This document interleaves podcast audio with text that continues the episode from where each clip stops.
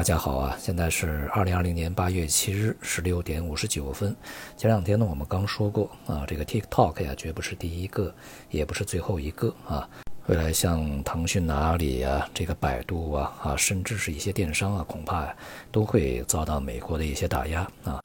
话音未落呢，昨天这个特朗普啊就签署了行政命令啊，禁止 TikTok 和微信的使用。估计接下来还会有其他的一些应用啊。呃，就像蓬佩奥所说的啊，几乎要把所有的中国软件啊都去这个完全的屏蔽掉啊。那么也就是说呢，我们现在看到在科技领域里面的脱钩是速度越来越快了啊。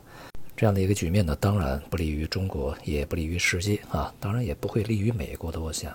所以呢，这个从短期来看冲击啊还是必然的，而从中长期来看呢，它也会带来一定的积极作用。这种积极的作用呢，呃，它会经过一段时间和过程啊才会显露出来啊。但是呢，这种积极作用啊是消极作用的反作用力啊，它并不是对方的目标和初衷，它只是一个反向激发。而对于反向激发的结果，呃和前景呢，还是需要走一步看一步的。总的来说啊，直接的影响对于所在的行业科技啊，它是抑制的；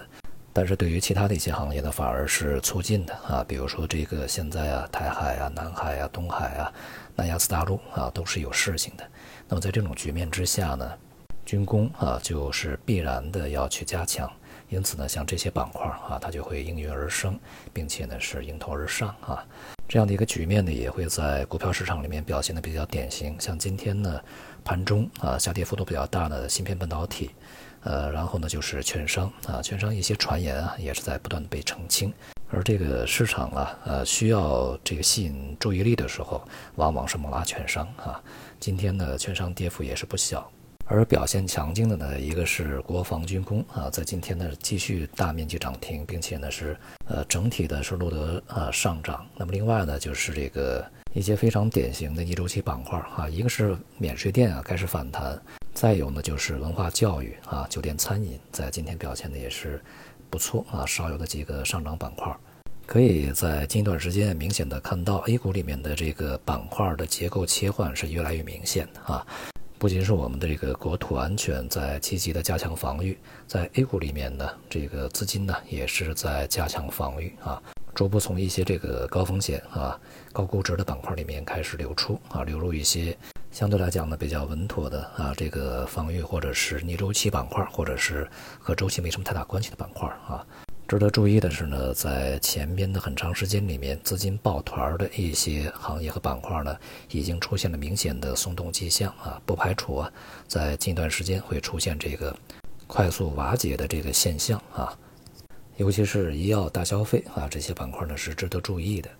当前外部环境啊，对于这个我们来讲啊，一方面有压力，另外一方面呢，他们本身状态也是不佳啊。像美国呢，新一轮的这个救助方案是迟迟出不了台，呃，两党呢吵得很厉害啊，到现在也没有结果。据他们先前的表述啊，呃，应该在今天就是周五啊，最后应该有一个结果出来啊。如果今天再谈崩的话，恐怕啊，就这个方案就很难再出来啊。但是呢，这个今天谈判以后啊，如果出现的这个结果呢是远远的不及先前的方案，它是一个缩水版的，呃，不及预期的一个结果的话，那么对于这个外部市场而言啊，将是一个比较大的一个打击啊。而外围的股市呢，近段时间也是处在一个相对比较弱势的整理过程中啊，尤其是像亚洲股市在今天普遍下跌啊，在这周啊表现都不佳啊，大多是下跌的。而这个欧洲股市呢，一直也是比较疲软。这里面呢，最后的堡垒其实就是 A 股和美股。目前看呢，这两个股市的相关性要远远的高于其他股市啊。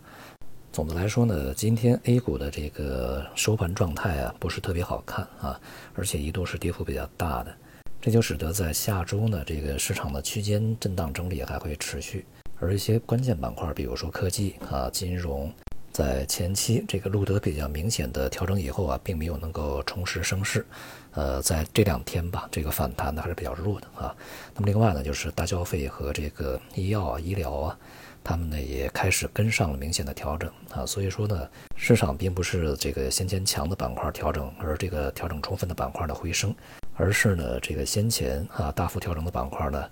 继续低迷，而这个前期表现强势的板块呢开始调整啊，这个对于未来的走势来讲呢，不是一个特别好的一个现象啊，并不积极。所以呢，我们在近段时间啊，对于整个大盘呢，还是要提高警惕，主要的注意力呢，还是集中在一些这个结构性的啊局部的机会上面来，而这些机会啊，与整个大盘的总基调呢，并不是那么的相符合，啊，调性不同。好，今天就到这里，谢谢大家。